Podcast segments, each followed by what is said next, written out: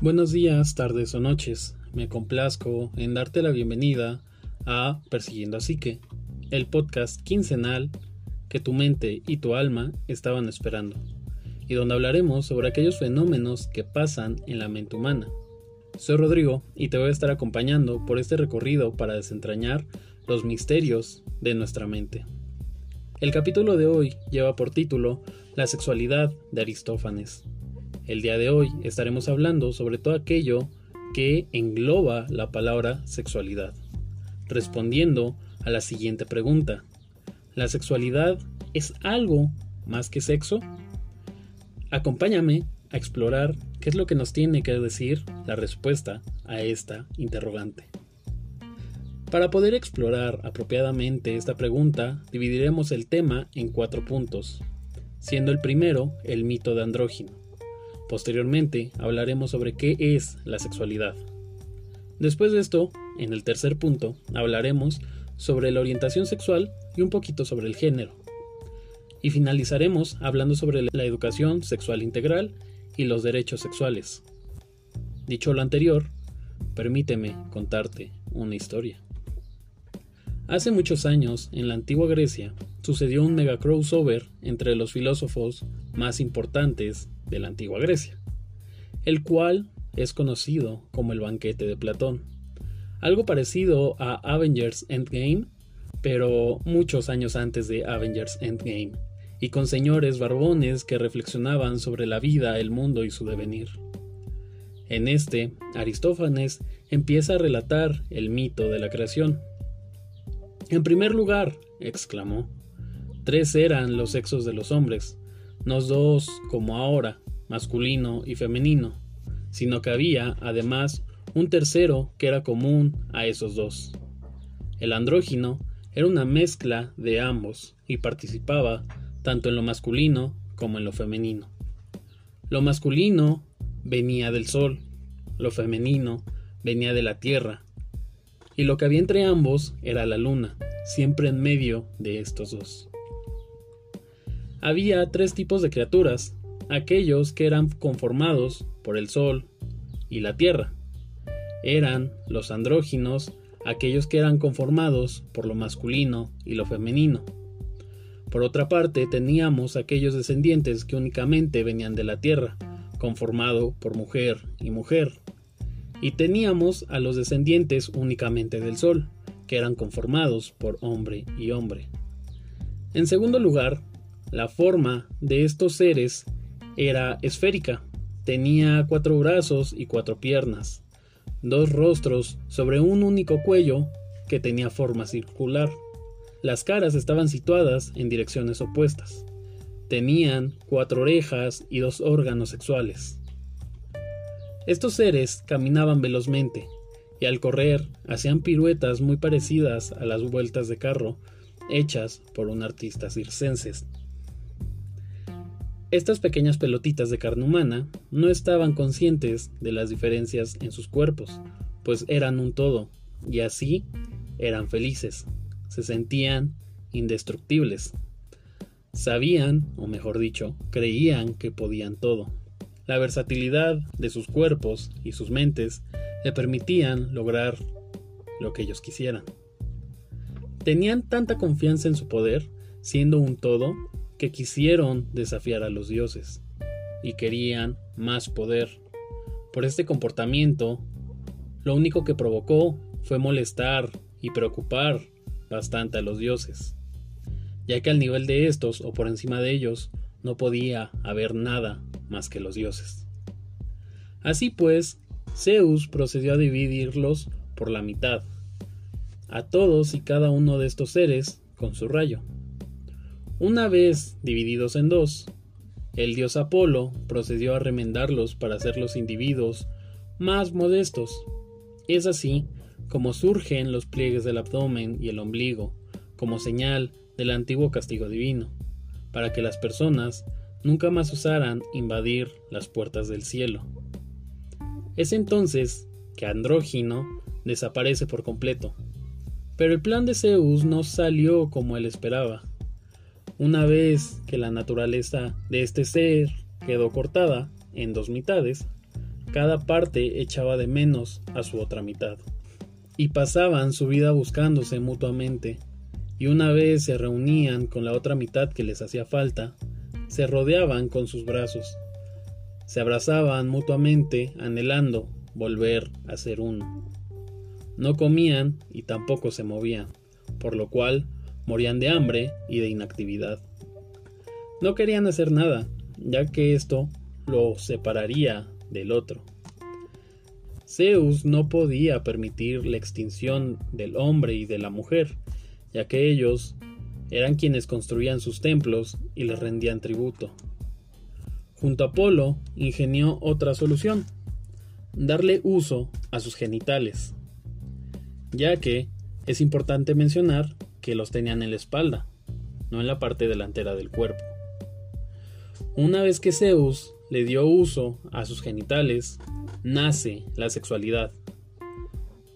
Sin ser un deseo meramente carnal, les dio a los seres la capacidad de unir sus cuerpos en un acto que involucrara amor, pasión y relajación.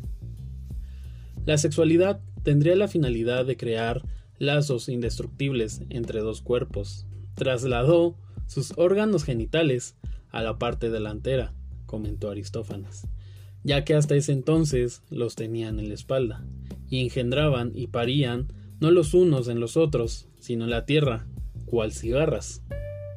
Al estar visibles, comenzaron a tener la concepción de los sexos, hombre y mujer. Si el abrazo se encontraba un hombre con una mujer, engendrarían y seguiría existiendo la especie.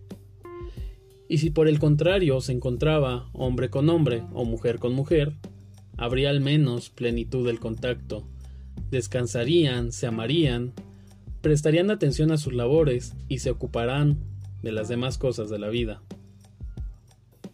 Aristófanes menciona que los hombres que nacen de la separación de un andrógino buscarán, por tanto, a una mujer. Las mujeres que nacen de un andrógino buscarán a un hombre. Las mujeres nacidas de la separación de una mujer buscarán a otra mujer. Y los hombres nacidos de la separación de otro hombre buscarán a un hombre. Aristófanes aquí nos relata cómo el amor es una persecución de lo que el espíritu de cada ser considera intrínsecamente su naturaleza. En el relato de Aristófanes podemos encontrar varios elementos que conforman la sexualidad. Elementos como el sexo, el género, la orientación sexual, la reproducción, la genitalidad, las relaciones de pareja, entre otras muchas cosas. Y tal vez podría estar pasando por tu mente. Wow, wow, wow, wow, wow. Espera un momento, Rodrigo. Vas muy rápido. Entonces, ¿me estás diciendo que la sexualidad es mucho más que solo sexo? Así es.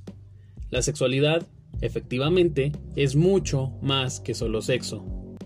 Lamentablemente, en las escuelas solo nos enseñan la parte que tiene que ver con el cuerpo. Algo como si tu compañerita tiene vulva, es niña, y si tu compañerito tiene pene, es niño. Pero la sexualidad va más allá de te van a salir pelos por todas partes. Y si la sexualidad va más allá del sexo, entonces, ¿qué es? La Organización Mundial de la Salud define a la sexualidad humana como la integración de los elementos orgánicos, emocionales, intelectuales y sociales del ser sexual por medio que sea positivamente enriquecedor y que potencie a la persona, la comunicación y el amor. Dicho en otras palabras, la sexualidad va a ser todo aquello que nos conforme como humanos. El humano es un ser sexual, por lo cual la sexualidad involucra varios aspectos que a lo largo de este episodio vamos a estar revisando. Aquí entran en juego el modelo de lo biopsicosocial, este modelo fue propuesto, fue postulado por George L. Engel en el año de 1977. Este modelo fue postulado inicialmente para señalar que la salud coexiste con tres factores, lo biológico, lo psicológico y lo social. En este caso, al hablar de la sexualidad, hablamos sobre salud humana, y esto nos va a servir para poder explicar qué implica el término o en su totalidad la palabra sexualidad. Entonces, ¿qué es lo que engloba la sexualidad? Pues bueno, como veíamos hace unos segundos, engloba básicamente tres puntos, muy importantes que están estrechamente relacionados los unos con los otros. Tenemos lo biológico, que es la parte más conocida, ya que es la que más nos enseñan al momento de hablar sobre sexualidad. Aquí se habla de los órganos sexuales, se habla del desarrollo del cuerpo, se habla sobre infecciones de transmisión sexual, se habla sobre cambios físicos en la adolescencia, entre otros muchos aspectos que tienen que ver con el cuerpo. Pero aquí viene lo interesante, ya que aún nos faltan otros dos puntos. Por otra parte, tenemos lo social, en esta dimensión se involucra todo lo que hemos aprendido dentro de nuestro entorno, costumbres, ritos, conductas, entre otras muchas más. Es importante mencionar o recalcar que cada cultura tiene diferentes creencias sobre la sexualidad, que van variando de acuerdo al contexto histórico y cultural de cada una. Y estas van a influir en cómo actuamos. Dentro de este contexto entran las influencias políticas, religiosas, culturales, que delimitan las normas de lo que está permitido o lo que no está permitido dentro de la sociedad. En otras palabras, lo que está bien de lo que está mal, lo que se considera normal y lo que se considera anormal. En lo psicológico se habla que se integran las vivencias del cuerpo, o sea, el aspecto biológico, con las experiencias o vivencias de lo social. Este punto se caracteriza por los pensamientos, actitudes, fantasías, tendencias, entre otros muchos más temas. Tiene que ver con cómo nos sentimos con nosotros mismos y con los demás, teniendo en cuenta las emociones, sentimientos, placer y pensamientos. Incluso si hablamos de la personalidad, podemos decir que cada individuo tiene una visión única de cómo se vive y cómo se experimenta la sexualidad, ya que aspecto se junta lo biológico con lo social, y esto va a generar lo psicológico. Y recordemos que a pesar de estar ligado lo biológico y lo social, las experiencias vividas a lo largo de la historia de cada persona son diferentes, son percibidas y experimentadas de formas diferentes, por lo que las emociones evocadas y las reacciones o la relación que van ligadas a estas emociones van a ser diferentes para cada uno de los individuos que esté dentro de la sociedad. Y debido a esto, cada uno tiene una forma diferente de experimentar el placer y de experimentar la sexualidad. Por si no quedó muy claro, podemos pasar a otro enfoque que tal vez nos podría hablar un poco más claro sobre qué es la sexualidad. Vamos a hablar de este otro enfoque para abordar un poquito más de información y poder ampliar el panorama brindado en este capítulo. Esta teoría, este otro panorama, este otro enfoque, son los cuatro lones del doctor Eusebio Rubio. Este, en 1994, propone los solones para entender la sexualidad. Menciona que la sexualidad se compone por cuatro aspectos que son totalmente indivisibles, no se pueden separar. La única forma de separar estos cuatro aspectos es de forma académica, de explicarlos por separado, pero dentro de las personas es indivisible, no se puede ver a cada uno por separado, se tiene que ver como un todo. En primer punto tenemos el vínculo afectivo, o mejor dicho, con quién quiero estar. Después tenemos el género, y aquí hace referencia con cómo me identifico. Me identifico como hombre, como mujer. Hablamos también en el tercer elón sobre la reproductividad y esto habla sobre si quiero o no quiero tener hijos. Y después tenemos el aspecto del erotismo o que me gusta antes, durante y después del coito, del sexo. Explicado lo anterior, podemos observar que la sexualidad va mucho más allá del sexo o de qué genitales poseo. Y hablando de genitales, pasemos al siguiente punto. Hablemos sobre la orientación sexual, la identidad de género, qué son, cómo se come, de qué me sirve, cómo los identifico. Hablemos en primera instancia sobre la orientación sexual. La orientación sexual básicamente es qué personas me atraen, con qué persona deseo tener una relación de pareja. La orientación sexual responde a, preguntas como con quién quiero estar, quién me atrae, con quién me gustaría sostener una relación sentimental, con quién me veo en un futuro. Dentro de estas tenemos diversas posibilidades, de las cuales las más conocidas las podemos enlistar. Ojo, son las más conocidas, mas no son las únicas. De hecho, si buscan en internet sobre la orientación sexual, les van a aparecer mil y un términos. No voy a enlistar por eh, practicidad y por falta de tiempo, ¿no? Para no quedarnos aquí las 2000 horas oyendo cada una de las, de las orientaciones sexuales. En primera instancia, y dentro de lo más mainstream, por así decirlo, tenemos la heterosexualidad, que es cuando dos personas de diferente género se atraen y conforman una relación. Entonces hablamos sobre eh, una relación hombre-mujer. Tenemos la homosexualidad, que como bien decía Aristófanes, va a ser aquella que se conforme por hombre-hombre o mujer y mujer. Tenemos la bisexualidad, que va a ser la atracción por ambos sexos, por ambos géneros, mejor dicho. Aquí tenemos una persona, supongamos una mujer, que se ve atraída tanto por un hombre como por una mujer. O, por el contrario, tenemos un hombre que se puede sentir atraído por un hombre o por una mujer. Posteriormente, parecido a la bisexualidad, tenemos la pansexualidad. Esta hace referencia a la atracción sexual hacia cualquier persona independientemente de su género. Recordemos, como habíamos visto en el capítulo pasado, pan significa de todos. Al juntarlo con la palabra sexualidad, hace referencia, como les mencionaba, a sentirme atraído por cualquier género, indistintamente de, la persona. Y por último tenemos la sexualidad, que es una orientación sexual que está bajo bastantes prejuicios y bastantes mitos. La sexualidad no es nada más ni nada menos una persona que en primera instancia no se siente atraída sexualmente hacia otras personas. Pero esto no implica que esta persona no pueda sostener una relación sentimental con otra. Solamente no le interesa sostener relaciones sexuales con alguien. Y pasemos al siguiente concepto, identidad de género. Pero antes me gustaría hacer una pregunta y posteriormente irla desglosando para poder explicar de forma adecuada qué es el género. Pues bueno, para esta tarea tenemos que diferenciar entre dos términos, diferenciar entre dos cosas que son diferentes para evitar cualquier confusión o evitar que sobre la marcha se me vayan perdiendo.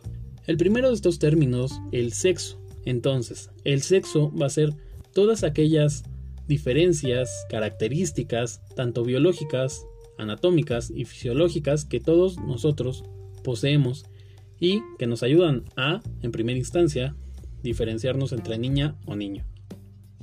Posteriormente tenemos lo que es el género, y esta hace referencia a una construcción social.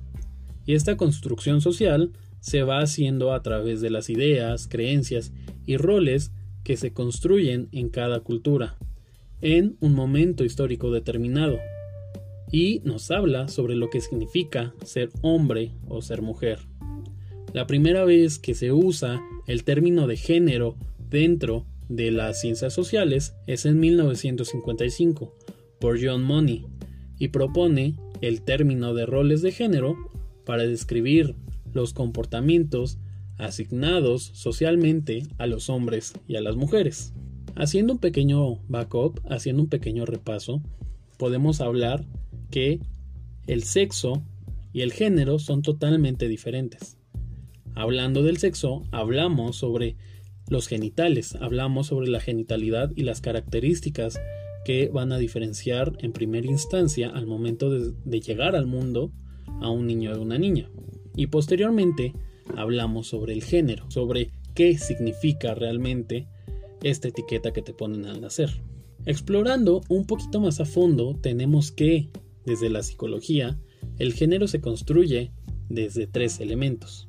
En primera instancia, y como ya hemos hablado, la asignación del género se realiza en el momento del nacimiento, a partir de la genitalidad del bebé. En pocas palabras, si tienes pene, eres niño, y si tienes vulva, eres niña. Luego tenemos los roles de género, que como mencionábamos, fueron propuestos hace ya bastante tiempo, y aquí tenemos que son un conjunto de deberes, de comportamientos, prohibiciones, aprobaciones, así como las expectativas que la sociedad tiene para ambos géneros. Por ejemplo, y es muy burdo y rápido, pero va a ayudar a ejemplificar. Entonces, podemos usar la frase en este contexto de si es niño, lo vestimos de azul y que juegue con carritos. Si es niña, la vestimos de rosa y que juegue con muñecas. O también podríamos usar la frase de lo que el hombre puede y no puede hacer, lo que la mujer puede o no puede hacer. Por ejemplo, el hombre puede y se le celebra que tenga varias parejas, pero por el contrario está muy mal visto e incluso condenado si una mujer hace exactamente lo mismo. Finalmente, para ir cerrando el tema del género, tenemos la identidad de género. Y se estarán preguntando, ¿qué es esto? Yo ya no estoy entendiendo. Pues bueno, la identidad de género es aquella por la cual tuvimos que poner todo este contexto para evitar confusiones. Esta es la pertenencia consciente e inconsciente que una persona tiene ante un género y no al otro. Dicho de una forma tal vez un poco más fácil, se podría hablar de me identifico como hombre o como mujer, con qué roles son con los cuales me siento más a gusto, más cómodo, independientemente de mi genitalidad. A este punto recordemos que el género es algo que se construye socialmente. Entonces, una persona perfectamente, por, ejemplo, una persona a la cual se le asigna eh, los roles de hombre, se le asigna el género de hombre, puede sentirse más cómodo con los roles que van a estar desempeñando una mujer. Se puede sentir perfectamente más cómodo con lo que veíamos hace unos momentos, con los deberes, los comportamientos, las prohibiciones, las aprobaciones, y las expectativas que la sociedad tiene para el género opuesto al que se le asignó. Ahora, y ya para finalizar, ¿qué es la educación sexual integral? La educación sexual integral es la enseñanza y el aprendizaje de todo lo que se relaciona con el sexo y la sexualidad. Aquí se exploran valores, creencias sobre estos temas.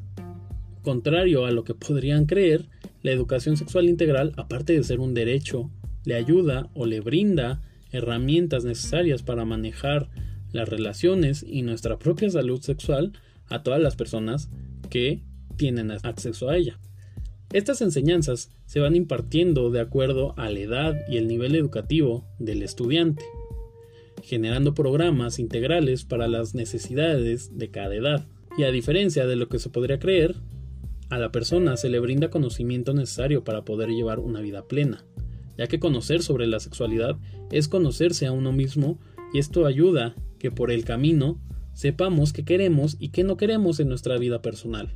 En México hubo una propuesta para la reforma educativa donde se integrara la educación sexual integral, pero gracias a la marcha de varios contingentes, como por ejemplo No te metas con mi familia, los cuales, al no estar informados, creían que lo que se les iba a enseñar a los niños dentro de las escuelas era a tener sexo, se empezaron a manifestar, se echó para atrás la reforma y entonces hasta el día de hoy, por lo menos en México, seguimos teniendo enseñanzas sobre que la sexualidad es únicamente lo biológico. Quédate en que tienes pene y te van a salir pelos en la axila y te va a salir barba si eres hombre. Y te van a salir senos y vas a menstruar si eres mujer. Básicamente en eso se quedó la educación sexual hasta el día de hoy gracias a este contingente. Y por último tenemos los derechos sexuales. ¿Qué son? Pues bueno, estos derechos todos y cada uno de nosotros, simplemente por ser personas, los poseemos.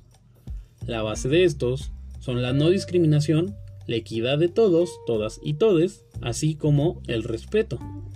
Son 13 y aparecen en la Declaración de la Organización de las Naciones Unidas sobre los derechos reproductivos y la salud reproductiva. Aquí encontraremos, por ejemplo, el derecho a decidir en forma libre sobre mi cuerpo y mi sexualidad, a manifestar públicamente mis afectos, a ejercer y disfrutar plenamente mi vida sexual, al respeto de mi intimidad y mi vida privada, a decidir con quién quiero compartir mi vida y mi sexualidad, a la igualdad de oportunidades y a la equidad, a vivir libre de toda discriminación, a tener derecho de vivir libre de violencia sexual, a la libertad reproductiva, a los servicios de salud sexual y a la salud reproductiva, a la información completa, científica y laica sobre la sexualidad, a la educación sexual integral y a la participación en las políticas públicas sobre la sexualidad. Estos 13 derechos están conformados, como bien les decía hace unos momentos, para que las personas tengan una vida sexual plena y libre de cualquier discriminación. Como hemos visto a lo largo del capítulo, la sexualidad es mucho más que solo sexo e integra muchos aspectos de la vida de las personas. Integra básicamente todo lo que significa ser humano. Antes de irme, me gustaría dejarte una frase. Lo importante es que el sexo no haya sido únicamente una cuestión de sensación y de placer de ley o de interdicción, sino también de verdad y de falsedad. Que la verdad del sexo haya llegado a ser algo esencial, útil o peligroso, precioso o temible. En suma, que el sexo haya sido constituido como una apuesta en el juego de la verdad. Esta frase la dijo Michel Foucault. Te dejo esta reflexión y por mi parte no me queda más que darte las gracias por tu atención a lo largo de este capítulo. Y me gustaría desearte que tengas una excelente tarde, día o noche. Nos encuentras en todas las redes sociales y en YouTube como Persiguiendo a Psique. Nos estamos viendo, o mejor dicho, escuchando en el siguiente capítulo. Adiós.